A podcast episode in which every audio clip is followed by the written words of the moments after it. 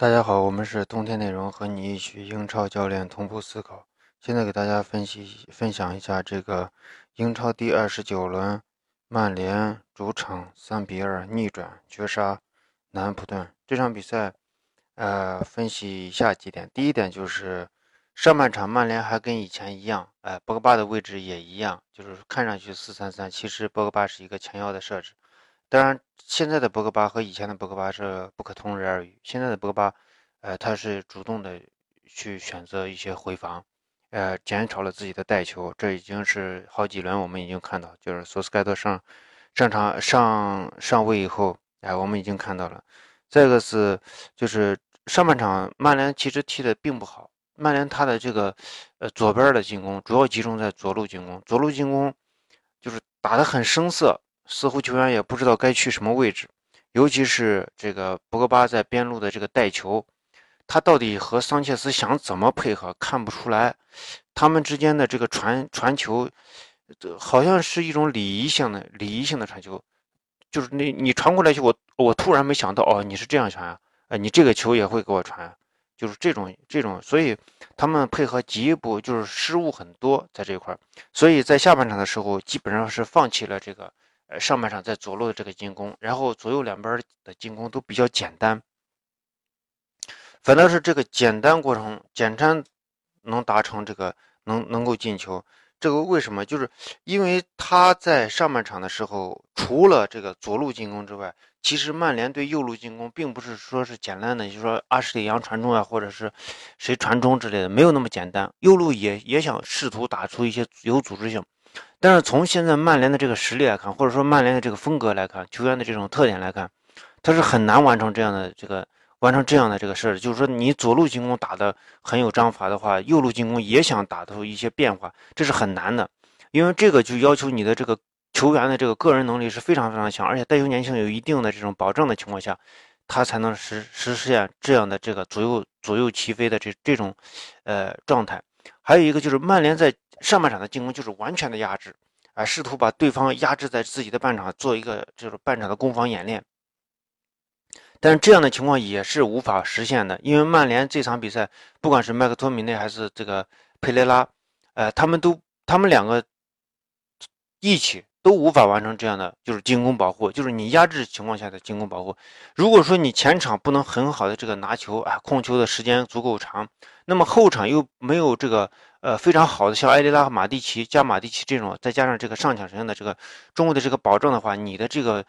就是进攻的保护是无法达成的。那么你我们就可以看到上半场南安普顿的反击次数非常多，而且几乎次次对曼联的这个球球门都有一些威胁。所以这个是，呃，上半场，呃，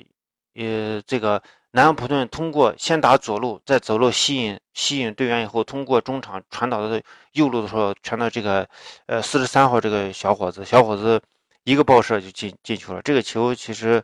呃，也没办法，因为这个东西就存在一个，就是说你在强侧，你你你曼联右侧在，呃，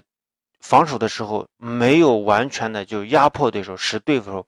使对手的这个传球的质量呃降低，但是你没有没有达成这个目的，那么在右路形成了一个空位，那么空位打进去这个球，这个也是确实这个球很难防防守到位，因为他确实打得非常好，嗯，吃力也非常好，呃，角度也不错，所以就进了球。这个是上半场，下半场就是曼联做出了一个调整，非常重要的一个调整就是第一个是佩雷拉。啊，佩雷拉，你的位置就前提了，不再去踢后腰，你是作为一个前腰的这个出现。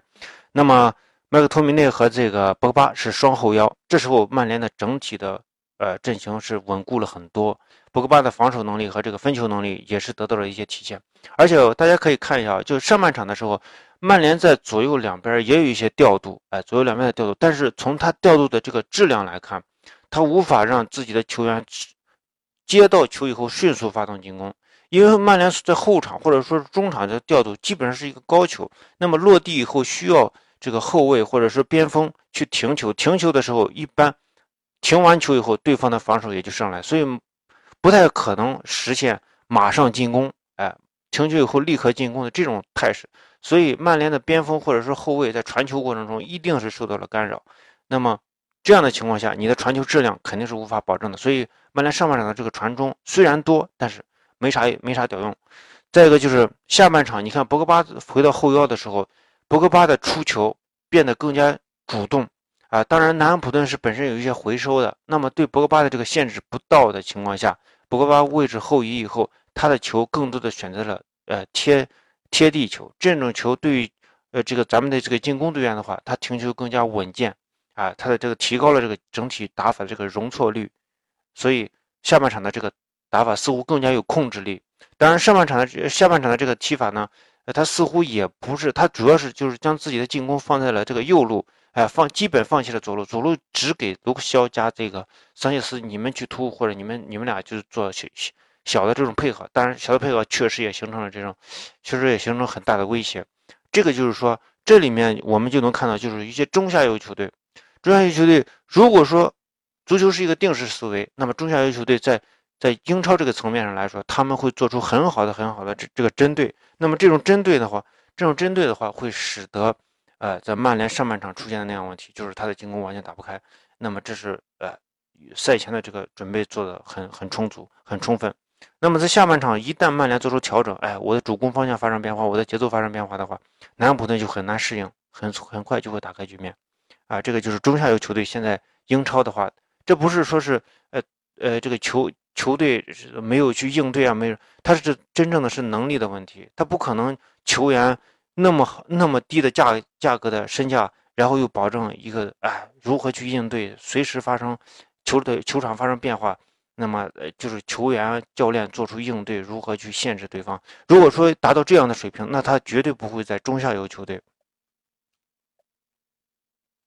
从这场比赛的情况来看，博格巴从踢前腰，就说。前插型的这种中场，哎，组织型的进攻型的这种中场，回回到这个双后腰的这种设置。当然，马蒂奇和埃雷拉不在场是一个很重要的问题。但是，即使这两个人在场，我们以前也经常看到对方在，呃，这个曼联的前场断球以后迅速发动反击的时候，即使埃雷拉和这个马蒂奇在场的情况下，也可能对曼联的这个防守构成威胁。所以，从总体上看，我们。就是可以肯定，博格巴就是以前曼联队对博格巴的定位是准确的，四二三幺一个就是攻防兼备的这个呃后腰是博格巴比较理想的这种选择，因为博格巴的特点确实决定了他这他虽然说其实博格巴其实很努力的在做就是快频的这种带球，但是他毕竟他个子很大，他和这个梅西或者说像阿扎尔或者是内马尔、呃姆巴佩他们这种快频快频带球。啊，或者或者增加触球次数的这种带带球方式，其实很难很难做到这一点。呃，当然我我们能看到博格巴现在带球的这种方式也是非常非常的努力，但是他的整体的，我觉得还是应该回归他的本来的这种，呃，在后场这种攻防兼备。这种攻防兼备，第一是就是这个区域足够大，可以提供这个。呃，嗯，博格巴发挥的余地很大，因为你在前场的话，对方肯定是一个体系型的这个防守，所以对博格巴限制是比较大。但是如果博格巴从后场这种空当更大的这个区域去接球，凭借他的身体条件和他的护球的能力，他完全可以通过这种前插、这种突然的这种带球向前，形成他自己的这种威胁。这也就是为什么这个穆里尼奥一直让博格巴在后场拿球的重要原因。呃，当然，呃，也是利用了博格巴的这个前插的这种能力，因为只有你带有一定速度的前插，或者说带球过程中突破了他那种防守的这种紧逼或者是贴身，这时候才能形成威胁。所以我们觉得穆里尼奥对博格巴定位其实很准确，但是博格巴认为他是，他可能是认为这个他的，我认为博格巴的这种理念可能是较为原始，因为他的这种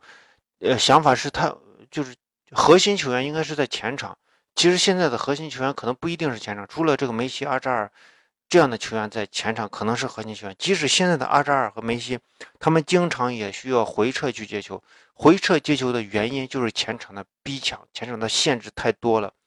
呃，你让这个球就是队友从后场直接将球传给你一个好的这种接球环境是比较难的。那么说，这时候后场的这种传球质量是提高了。只如果说你传传球质量无法保证的情况下，只能让梅西和阿扎尔回撤接球，这只是我们能看到巴萨出现的问题，也是这个切尔西出出现的问题。所以，呃，博格巴每个人应该放在每个人有不同的特点，应该放在合适的位置上去发挥作用，发挥他更大的作用。所以，呃，我觉得博格巴从这场比赛应该认识到自己应该是一个，呃，中后场的这个球员，或或许他在中后场会发发挥更大的这种，呃，能量。呃，谢谢大家，这就是我们这个，嗯，对于曼联这场比赛的分析。呃，我们是冬天内容，和你一起与英超教练同步思考。欢迎加入我们的足球战术群，我们的足球战术群，呃，在西安帕帕亚意大利西餐厅南门店吃饭半价，呃，吃饭半价。我们的微信是 little guy 八八，谢谢大家。